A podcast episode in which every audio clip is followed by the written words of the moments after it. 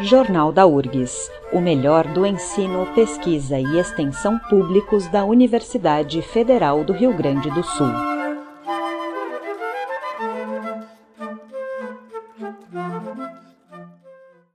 Neste Jornal da URGS apresentamos o quadro especial sobre as pesquisas realizadas aqui na universidade. Ciência 1080 Olá, ouvintes, aqui é André Grassi. Neste programa, vamos falar sobre a tese VRA, ou Entre Ela e Eu, Discurso de um Sujeito Drag Queen.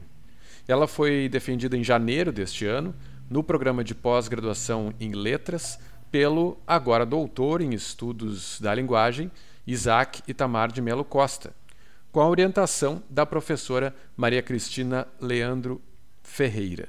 O Isaac é licenciado em Letras pela Universidade Federal Rural de Pernambuco, mestre em Linguística pela Federal de Pernambuco e ingressou no doutorado na URGS em 2018. Portanto, é um dos uh, pós-graduados pandêmicos. Passou pelo período da pandemia também, não é, Isaac? Boa tarde. Boa tarde, eu agradeço a oportunidade de estar falando aqui. Sim, eu peguei esse períodozinho assim de pandemia, tive que mudar de Pernambuco para Porto Alegre, também tive que passar por uma outra série de adaptações assim. A tua tese é na área de concentração de análises textuais, discursivas e enunciativas, né, dentro do programa de pós-graduação da Letras e aborda o conceito de montação como um processo discursivo o conceito de montação, a gente falando da montação da drag queen, né, Isaac? Isso. É, esse sub, o título, né, o VRA, é uma onomatopeia que faz referência a quando um leque abre, né, de forma abrupta, assim. Uh, dentro da TV popular brasileira, a Nani People, por exemplo, fazia isso, né, quando ela tinha que terminar a sentença de um jeito meio engraçado, e aí ela abria o leque. Então, eu quis trazer essa história porque na verdade a montação também é um processo que existe fora do ambiente acadêmico. Né? Eu queria tratar ela com o revestimento uh, teórico da análise do discurso, né? entender como é que esse processo pode ser entendido dentro do campo discursivo, mas é algo que já existe porque está atrelado à vivência dos sujeitos. Né? É importante pontuar que as drag queens uh, que servem de corpos para esse trabalho são pessoas que existem, né? São sujeitos de linguagem, então a gente investiga essas manifestações e como as determinações sociais, ideológicas, culturais vão interferir na produção linguageira desses sujeitos, né? Mas também são pessoas, então eu queria é, marcar no texto é, como é que essa história se apresenta, né? A densidade que essa história tem. E uma coisa uh, que achei bem interessante, Isaac, é que tu enfatizas que tu estás analisando uh, esse, esse discurso, né, esse processo discursivo uh, na performance. Né? Isso é muito importante e, e até por isso ficaria difícil analisar uh, algo que não fosse aquele momento, já que essa performance, segundo o que tu colocas ali, ela, enfim, ela acontece naquele momento específico, mesmo que o artista possa repetir essa performance, claro, mas é, depende, por exemplo, da interação com o público, né? com aquele público, daquele momento, daquela, uh, daquela apresentação em específico. Né? Isso, existe uma singularidade única na performance, é quase que do campo de um acontecimento. Na análise do discurso, que é o campo em que eu me insiro, o acontecimento é tratado de um outro modo, assim, ele é muito mais inédito do que um acontecimento performático, e o meu desafio era uh, colocar em termos discursivos isso que vem do campo das artes e sempre acontece de forma imprevisível, né?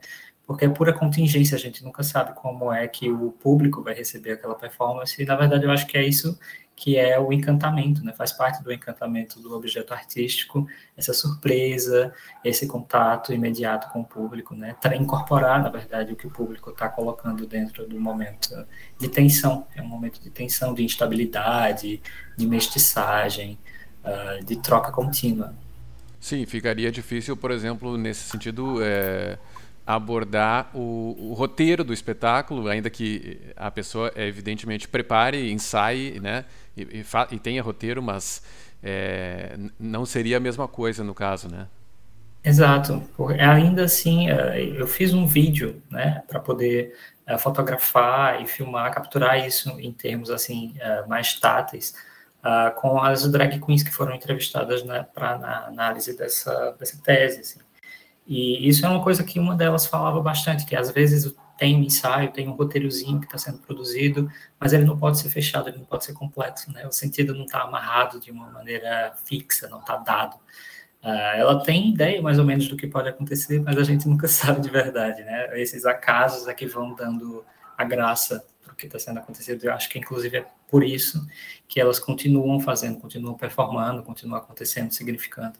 Por isso e também por uma marcação desse sujeito, assim, uma insistência, né, uma persistência, uma resistência uh, de acontecer, de aparecer, de ser, de mostrar. É, aliás, tu colocas que a performance da drag queen é sempre é, permeada pela tensão, né? Propositalmente, ela é, ela é provocativa, ela é questionadora, enfim, ela é uma apresentação artística que, evidentemente, é, promove entretenimento, né? É, pretende ser agradável, claro, para o espectador, mas sempre está permeada dessa tensão proposital, né, Isaac? É uma reorganização do tempo e do espaço, da linguagem, de tudo, do jeito que a gente conversa, do jeito que a gente conhece, né? Do jeito que é convencional de conhecer.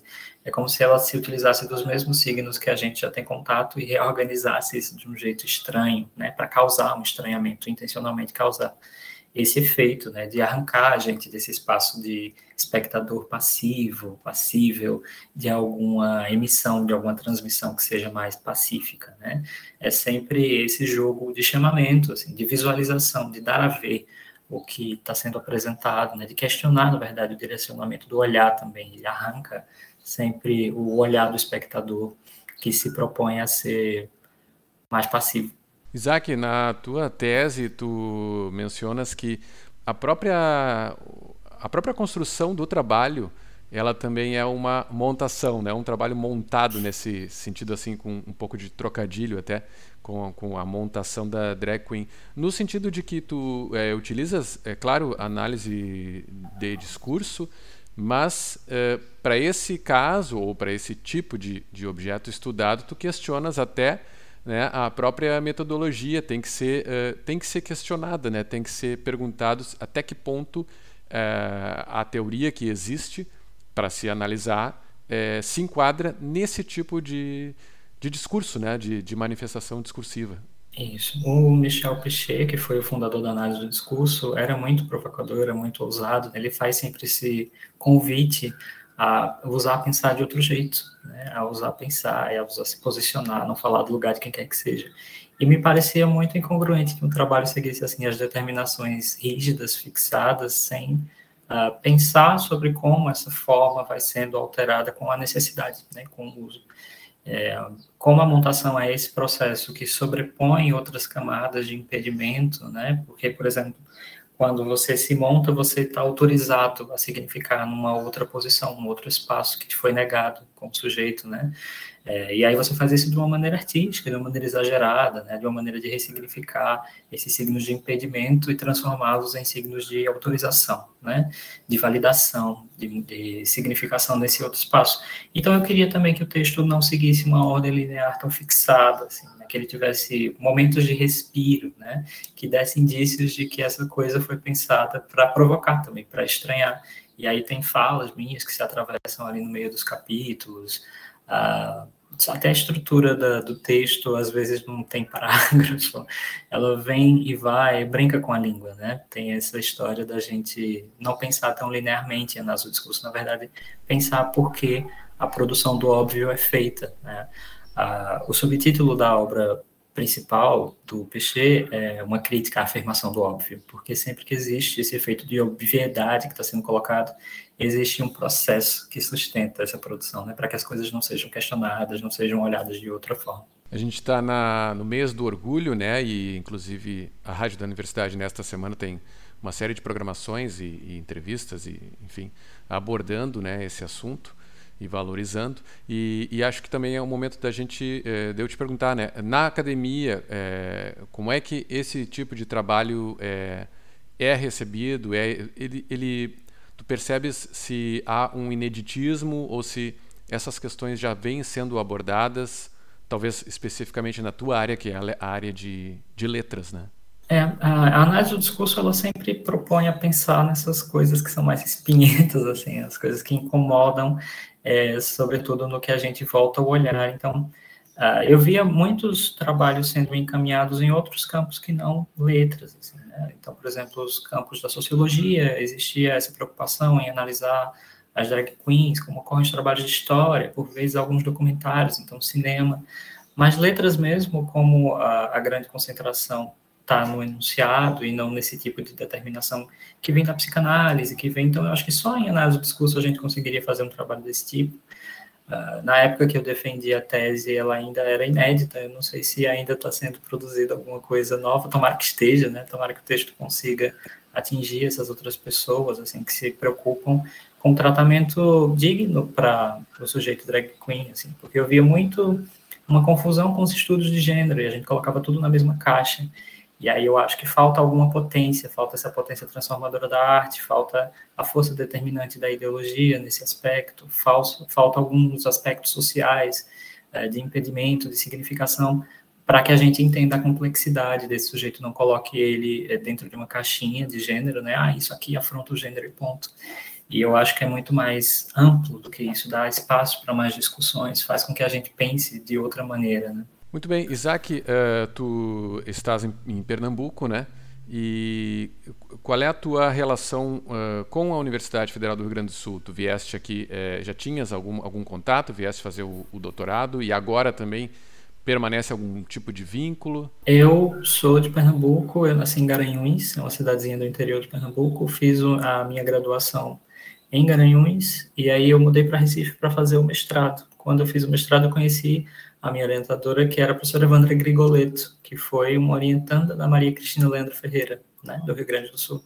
E aí, uh, nem pensava em fazer doutorado na época, mas assim, abriu a seleção, eu vi que ela disponibilizou vaga, aí eu tentei, de repente eu passei, e aí me vi uh, imigrante, né, de novo, assim, é, Aí foi para o Rio Grande do Sul, foi uma época maravilhosa, eu adorei conhecer a cidade as pessoas, eu ainda mantenho vínculo sim, a gente se fala vez ou outra, pelo menos uma vez por mês. Eu integro o grupo de estudos, uh, oficinas e análise do discurso, que a professora Maria Cristina conduz, e ela costuma dizer que a análise do discurso é uma grande família, né? Que a gente foi afetado por essa corrente teórica, e aí de repente a gente entra nesse círculo, assim, de afetação, não dá para sair, né? E eu acho isso muito bacana, que a gente continue produzindo, discutindo, aparecendo. Muito bem, mas alguma coisa que gostaria de aproveitar para falar sobre o teu trabalho? É, eu acho que o trabalho é interessante para que a gente pense uh, sobre esses sujeitos que às vezes não ganham voz, né, ou que são impedidos de utilizar a sua voz, sobretudo agora no mês de orgulho, que a gente se volta, às vezes as marcas se voltam sobremaneira para a exposição uh, dessa parcela da população, mas que ela tenha constância nesse movimento, né? Que a, a, a voz sirva para enunciar em todos os outros meses, assim, todas as outras estações e tempos e épocas, porque existe muita coisa interessante a ser ouvida, né? Existe muita significação, muita potência, muita afetação e um, eu queria agradecer pelo convite, né? Pela oportunidade de poder falar sobre o trabalho. Não é sempre que a gente é, tem esse espacinho, assim, principalmente quando vai para a sala de aula, que é o curso de letras é de licenciatura e às vezes a gente não consegue abrir esse diálogo, né? Então é muito importante que a gente tenha esse espaço aqui na OGS para poder mostrar a pesquisa, né? Mostrar os resultados, falar dessas questões. Eu conversei com Isaac Tamar de Melo Costa, doutor em Estudos da Linguagem, pelo programa de pós-graduação em Letras da URGS. Ele defendeu no início deste ano a tese VRA, ou Entre Ela e Eu, Discurso de um sujeito drag queen. Isaac, obrigado pela entrevista. Obrigado, eu.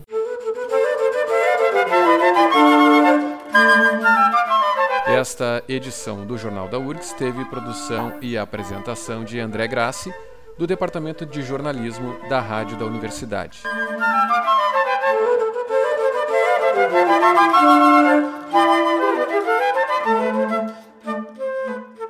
Música